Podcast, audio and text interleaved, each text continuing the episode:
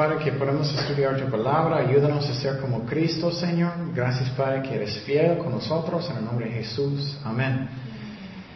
Bueno, uh, seguir con el mismo tema. Esa es una de las lecciones que son más difíciles para cualquier cristiano, pero especialmente un pastor. Y voy a darte algunos más ejemplos.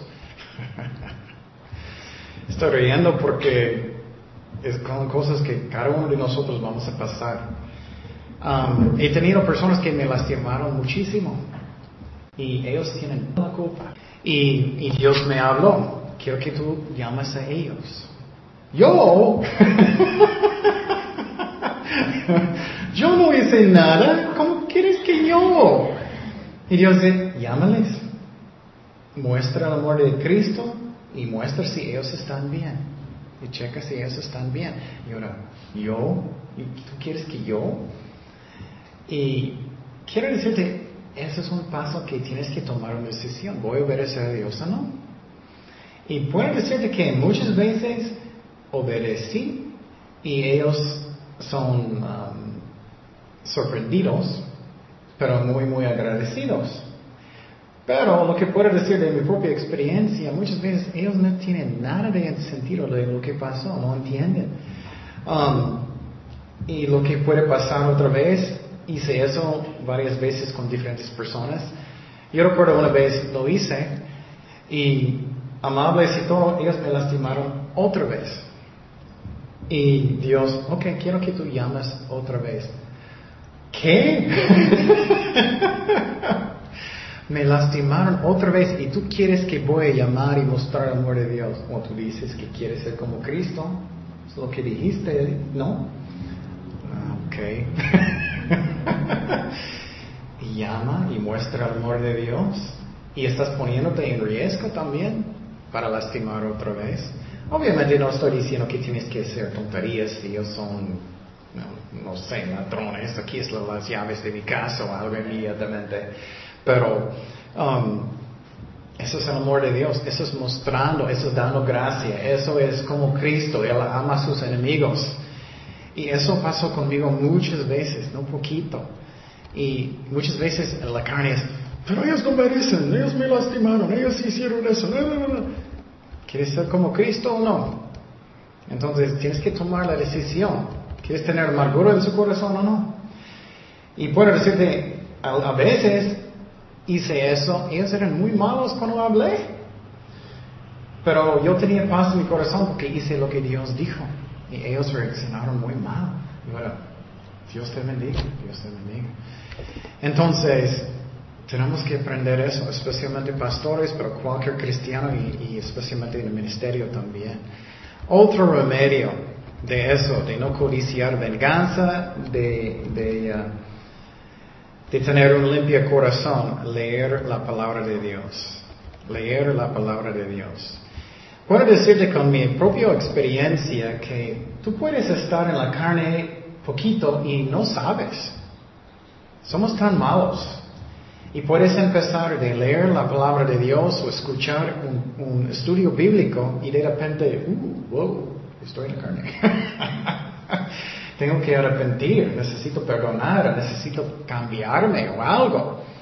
Limpia el corazón la palabra de Dios.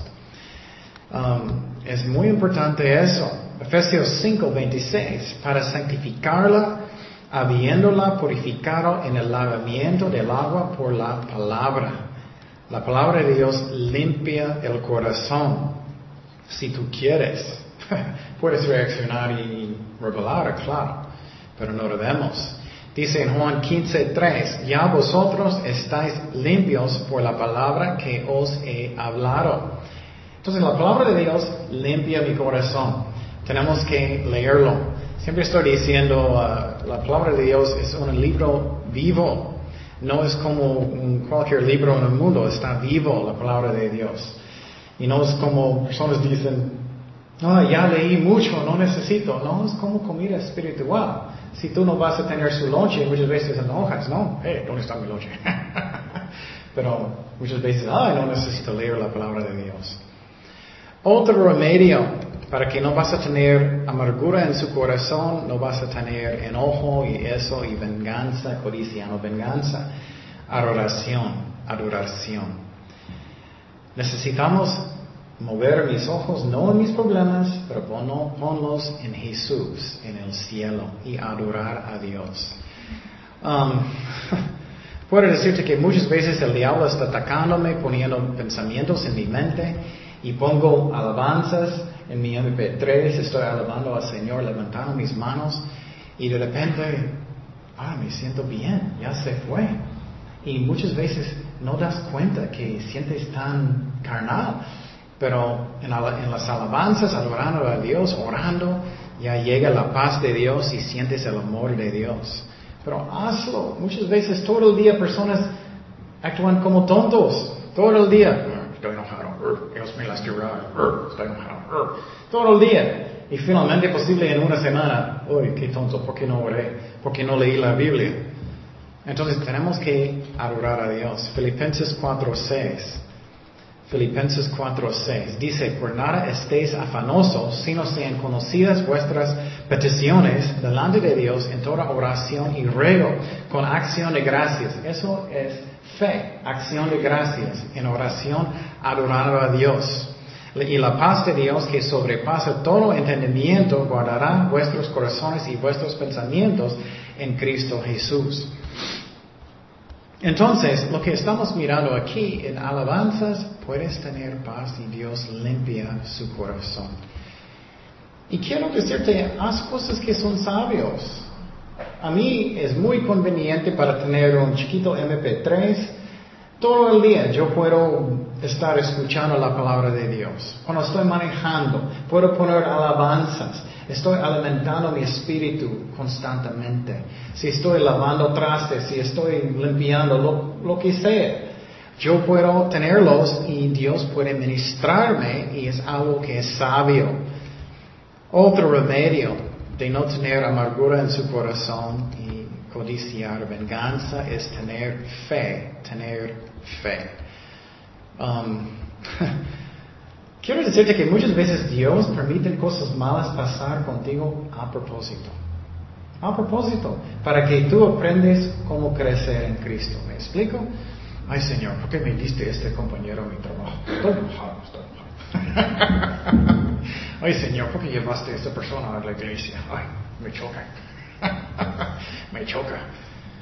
Para que vamos a aprender a demostrar el amor de Dios, ¿no? Esa es una de las razones. Señor, ¿por qué permites tantas personas hacer mal o traicionarme? Para que aprendas a amar a sus enemigos, ¿no? Entonces tenemos que tener fe que Dios está en el trono. Dios lo hace a propósito muchas veces para que podamos madurar en Cristo. Dios está en el trono. Isaías 6.1, una visión de Isaías, el profeta. En el año que murió el rey Usías, vi yo al Señor sentado sobre un trono alto y sublime, y sus falas llenaban el templo. Entonces, ¿qué pasó? Él está en el trono, Él no se fue, Él está, Él está guiando tu vida. ¿Qué más? Dios solamente va a hacer lo que es el mejor en tu vida. Solamente va a permitir. Obviamente yo puedo causar mis propios problemas. Somos buenos en eso, ¿no?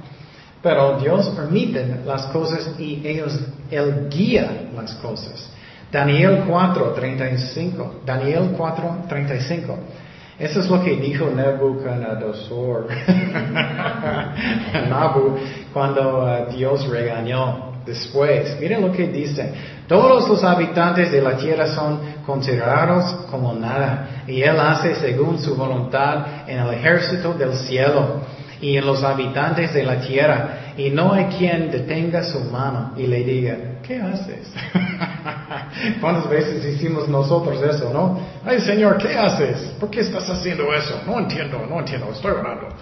Porque no todo es fácil. Juan 8, 46. ¿A quién de vosotros me redarguye de pecado? Pues si digo la verdad, porque vosotros no me creéis. Entonces, Dios no puede pecar. Podemos enojar con Dios, Señor, ¿por qué no hiciste lo que dije? ¿Por qué eso está pasando en mi vida? No entiendo, estoy enojado. Eso no es fe. Tenemos que tener fe. Posible estás sufriendo en un ministerio, posible Dios permitió cosas de pasar. Dios sabe lo que Él hace. Y tenemos que entender que Él no puede pecar, que Él está en el trono. ¿Qué es otro remedio? Otro remedio. Tengo que preocuparme por la gloria de Dios, no mi gloria, no mi reino, no mi ministerio solamente. Um, eso es muy importante. Algunas iglesias solamente están interesadas en ellos. Puedes estar contento si Dios está bendiciendo otra iglesia. Si es una buena obra, puedes o no, o estás enojado. Mateo 6, 10. Mateo 6, 10 dice, venga tu reino, hágase tu voluntad, como en el cielo, así también en la tierra.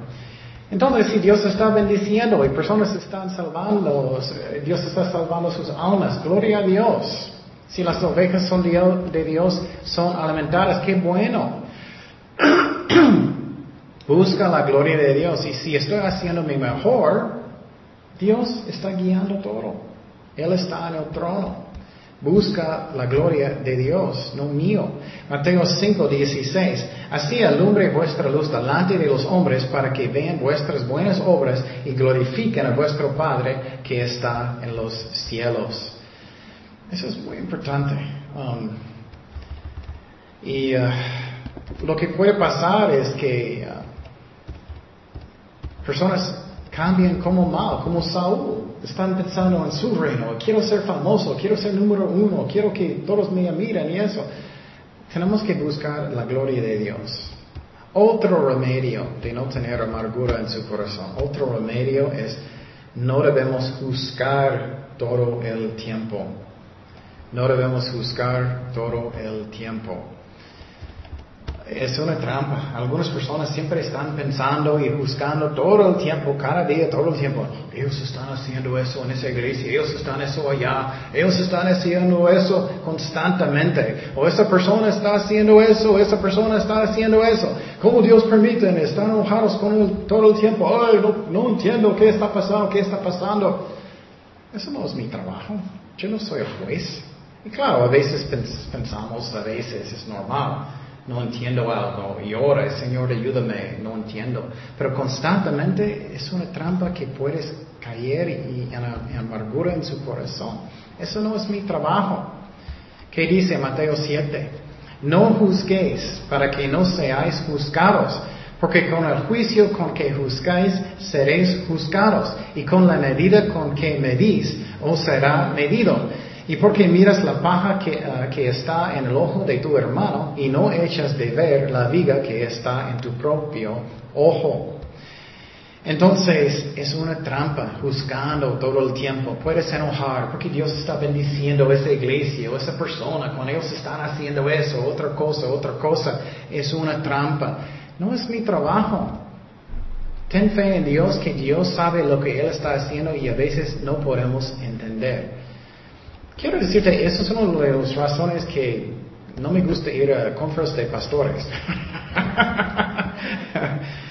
La razón no me gusta, diferentes razones.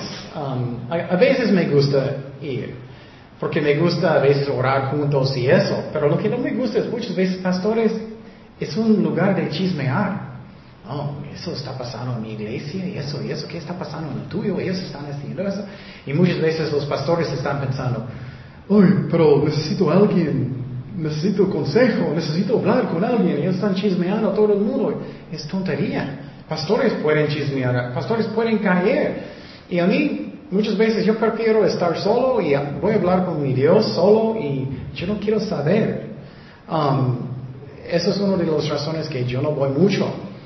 Y uh, no estoy diciendo que siempre eso pasa mucho, pero sí pasa. Entonces tienes que tener cuidado y que no tenemos una actitud constantemente juzgando lo que otras personas están haciendo. Otro remedio, otro remedio. Muchas veces personas no van a darte gracias, muchas veces personas van a traicionarte, muchas veces personas van a tratarte mal, muchas veces personas no van a ser amables, aunque tú estás dando su vida para ellos muchas veces. ¿Qué es el remedio? Haz todo para Cristo. Haz todo para Cristo como un sirviente. Haz todo para Cristo como un sirviente. Algunas personas no sirven a Dios y si personas no están diciendo, gracias hermano, qué bueno, eres muy espiritual, gracias. O, si ellos te tratan mal, oh, ya no voy a servir a Dios. Eso está mal. Somos sirvientes. Tenemos que servir a Dios. Es un corazón de un sirviente. Es como Pablo, cuando él dijo, voy a gastar toda mi vida para ustedes, aunque ustedes no me aman mucho. Um, mira lo que dice en Lucas 17, 10. Así también vosotros, cuando hayáis hecho todo lo que os ha sido ordenado decir, siervos inútiles somos, pues lo que debíamos hacer hicimos. Eso es lo que debe ser mi, actitud. soy un sirviente, pero no soy bueno tampoco. No como, ah, yo merezco toda la hora, toda la honra y gloria, gracias, gracias. Eso está mal, eso es horrible. No, somos inútiles. Um, Mira la actitud de Pablo que es muy interesante. Me gusta mucho analizar la vida de Pablo como apóstol, como, como pastor, cómo él reaccionó con la gente, cómo disciplinó las ovejas de Dios, cómo él era con ellos. Muchas veces leímos muy rápido y no pensamos en su corazón. Ellos estaban acusando él mismo de muchas cosas, aunque él era su pastor. Y él era bueno, obviamente, el apóstol Pablo, no todos los pastores son buenos, pero él era. Primero de Corintios 4.3 dice, yo en muy poco tengo el ser juzgado por vosotros, o por tribunal, humano, y ni aún yo me juzgo a mí mismo. Él está diciendo, yo no puedo juzgarme a mí mismo, yo no sé mis propios motivos muy bien, solamente voy a ser mi mejor para Jesucristo. Y como un sirviente, él está diciendo, vamos a estar en frente de Dios un día. Ok, otro remedio para que no tienes amargura en su corazón, que es muy, muy importante. Oye, eso es muy importante. Jesús es mi primer amor. Jesús es mi primer amor, mi primer amigo. Eso tiene que ser. Porque ¿qué va a pasar? Un momento alguien en la iglesia, tu ministerio, oh hermano, tú eres muy bueno, tú eres muy espiritual, aprendí mucho de ti. Y próxima semana, bye bye. próxima semana ellos salen de la iglesia y no dicen nada, no dicen gracias, salen o peor, van a hablar mal de ti. Eso pasa mucho. Pero algunas personas quieren también, depende. Pero Jesús tiene que ser mi primer amor, mi primer amigo, porque un momento personas te aman, un momento no. Eso pasa. Gálatas 2.6, Gálatas 2.6. Pero de los que tenían reputación de ser algo, eso es el corazón de Pablo otra vez. Algunas personas pensaban que ellos eran tan espirituales y grandes en, en algunas iglesias en Galacia también. Pero de los que tenían reputación de ser algo, lo que hayan sido en otro tiempo, nada me importa. Dios no hace excepción de personas. A mí pues, los de reputación nada nuevo me comunicaron. Me encanta eso. Es como Pablo está diciendo, no importa cómo, quién crees que tú, eres. No importa. Dios me ama, Él es mi mejor amigo. Nadie es nadie solamente Dios. Um, otro remedio de eso, que Jesús es mi mejor amigo, algunas personas son, porque Dios no me bendice, Él ama a otras personas más, o Él ama a otro ministerio más, o Él ama a otra persona más y quieren bendecir, ellos tienen esposos o a casa, o ellos, su ministerio está más grande, o eso. No, Dios quiere bendecir cada persona igual. Necesitamos parar de dar la culpa a Dios. Mateo 7:7, pedir y se os dará, buscar y hallaréis, llamar y se os abrirá. Porque todo el que, pide recibe, dice todos, no solamente sus favoritos, Dios no tiene favoritos. Recibe el que busca, halla, y al que llama se le abrirá. ¿Qué hombre hay de vosotros que si su hijo le pide pan, le dará una piedra? Dije el domingo, si mi hija está pidiendo ay papi, un panecito, por favor. Y todavía no puede hablar. Pero yo no voy a darle, aquí está una piedra. Y a veces pensamos que Dios es así. Oh, Él no quiere bendecirme, Él quiere bendecir mi amigo, otro pastor, otro ministerio, pero a mí no. No es cierto. O si le pide un pescado, le dará un serpiente. Oh, papi, dame un, un pescado, por favor. Aquí está un víbora. Dios no es así, Él quiere bendecir. Pues si vosotros siendo malos sabéis dar buenas dádivas a vuestros hijos, cuanto más vuestro Padre que está en los cielos dará buenas cosas a los que le piden. Entonces Dios quiere bendecirte también, Él te ama, Él quiere bendecirte. Um, él no es un tipo como el mundo que no quiere bendecir. Él quiere bendecir tu ministerio también. Busca a Dios con corazón arrepentido y espera en Dios. No siempre es instantáneamente que vas a tener mucha gente o mucho eso. Dios está trabajando si estás buscándole. Dios sabe lo que Él hace. Um, otro remedio de no tener amargura en su corazón, solamente lo que Dios piensa es importante, no el hombre, no el hombre. Haz lo que Dios dice, haz lo que Dios dice. Por ejemplo, yo he tenido personas que están criticándome mucho, ay, ¿por qué enfocas tanto en el Internet? ¿Por qué enfocas tanto en el Internet? bueno, Dios está bendiciendo el Internet mucho. Entonces estoy haciendo lo que me siento que Dios quiere. Y gloria a Dios, tenemos muchísima gente que está metiendo en Internet para escuchar los estudios. Y es lo que Dios quiere. Haz lo que Dios dice, no al hombre, no al hombre. Y no estoy diciendo que nunca puedes escuchar consejo, pero busca lo que Dios dice. Gálatas 1.10. Pues busco ahora el favor de los hombres o el de Dios. No trato de agradar a los hombres, pues si todavía agradará a los hombres, no sería siervo de Cristo. Eso es muy impresionante en mí. ¿Por qué? Si estás buscando el hombre no vas a querer hacer lo que Dios dice, solamente lo que hombres quieren. Um, otro remedio.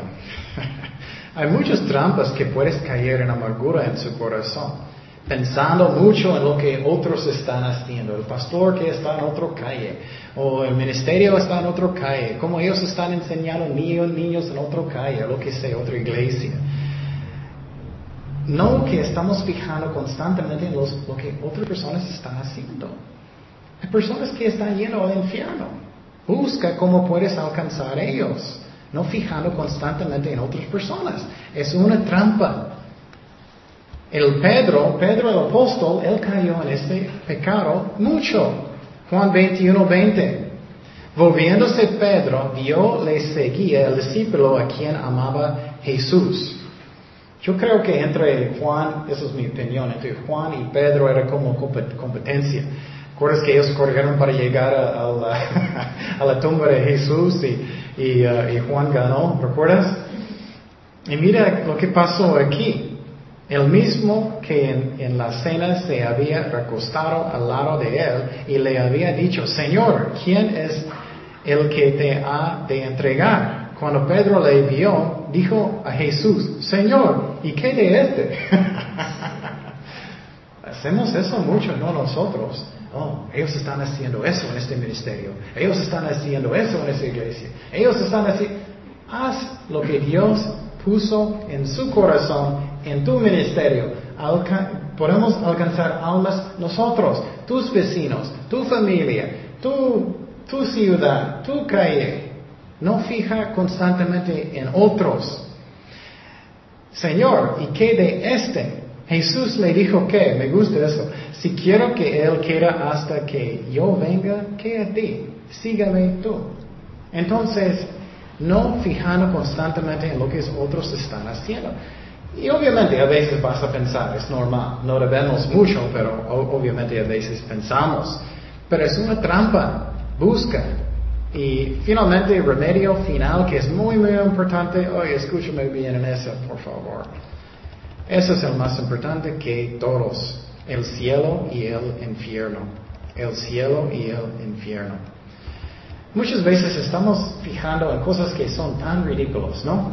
Ellos me lastimaron, ellos me llamaron algo y estoy triste. Y, oh, bueno, Dios nos ama, Él quiere darnos consuelo en el corazón y algo, pero mientras piénsalo en, en algo que es más grande, personas están yendo al infierno. Y muchas veces estamos pensando en cosas que son tan chiquitos en comparación, es ridículo.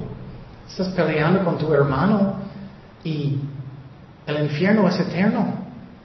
Nunca apaga el fuego, nunca. El crujir de dientes eternamente. Estamos pensando, uy, ellos me lastimaron, o ellos no me dio gracias, o su iglesia es más grande que el mío, o, o estoy triste porque son cosas que son tan chiquitas, ¿no? Muchas veces olvidamos. Estamos aquí por un poquito tiempo. Oh, ellos me lastimaron la iglesia, yo no voy a ministrarlos, estoy enojado. Estoy... Tenemos que poner la vista en el cielo, en el infierno. Eso es lo más importante. Y claro, eh, Dios entiende, Él quiere ministrarnos, Él quiere darnos consuelo y todo, pero ay, tenemos que poner la vista en cosas eternas, ¿no? Muchas veces estamos fijando en cosas que no importan. Mira lo que dice en Apocalipsis. Apocalipsis 20, 20, 15. Y el que no se halló escrito en el libro de la vida fue lanzado en el lago de fuego. Compara este tu problema en tu iglesia en comparación que el infierno. Dios quiere ayudarnos, Dios quiere bendecirnos, pero sinceramente es egoísmo, ¿no? Muchos están yendo al infierno, muchos jóvenes, muchas personas que no saben nada de Dios, nunca escucharon muy bien. Estamos fijando en eso. Mateo 25, 41. Entonces dirá también a los que la izquierda, apartaos de mí, malditos, al fuego eterno preparado para el diablo y sus ángeles. Entonces, el infierno es real, el cielo es real. Entonces, posible alguien te lastimó o algo. Tenemos que quitar el egoísmo y pensar, ay, voy a orar, voy a poner mis rodillas, voy a orar en la noche, voy a orar por los perdidos. Y olvida. Y no quiero ser como... Um, ¿Cómo puedo explicar? Tenemos que fijar en lo importante en lo importante y perdonar a personas que me lastimaron y busca a Dios y, sirve a Dios, busca y cómo podemos servirlo y si personas me lastimaron, perdónalos y ora hasta que ya no está en mi corazón. Eso es como era Pablo. Yo quiero ser como él. Él siempre tenía la vista en Cristo, la vista en el cielo constantemente. Y muchas veces eso es como yo quiero ser no estoy diciendo que soy perfecto, no soy, pero cada día que hice para Cristo, cada día hice algo bien para Cristo o no, estoy buscando a Dios todo mi corazón o no, cada día alcancé almas para Cristo o no, estoy orando, estoy haciendo todo lo que puedo. Porque si tú crees en el infierno, sinceramente, tus problemas, ya, ya, ya, no importa. Tu pobrecito papá o mamá o vecino que no conocen a Cristo. Eso es lo importante, ¿no? Oremos. Señor, gracias Padre que tú eres fiel con nosotros, guíenos en tu voluntad. Gracias Padre y uh, ayúdanos a ser útiles para tu reino. Ayúdanos a hacer las cosas como, como uh, hizo Cristo y Pablo, que tenemos corazones uh, de perdonar, de dar gracia, de amar a nuestros enemigos, de de dar personas lo que ellos no merecen y de servirte con todo el corazón y de alcanzar almas para Cristo, Señor, porque hay muchísimos que están yendo al infierno. Ayúdanos a no estar peleando de cosas pequeñas aquí, Señor. Sabemos que tú nos amas, que quieres ayudarnos en cualquier cosa. Pero más importante es, es servirte, Señor, y alcanzar almas para Cristo, aumentar tus ovejas, Padre. Gracias por todo, Señor, en nombre de Jesús. Amen.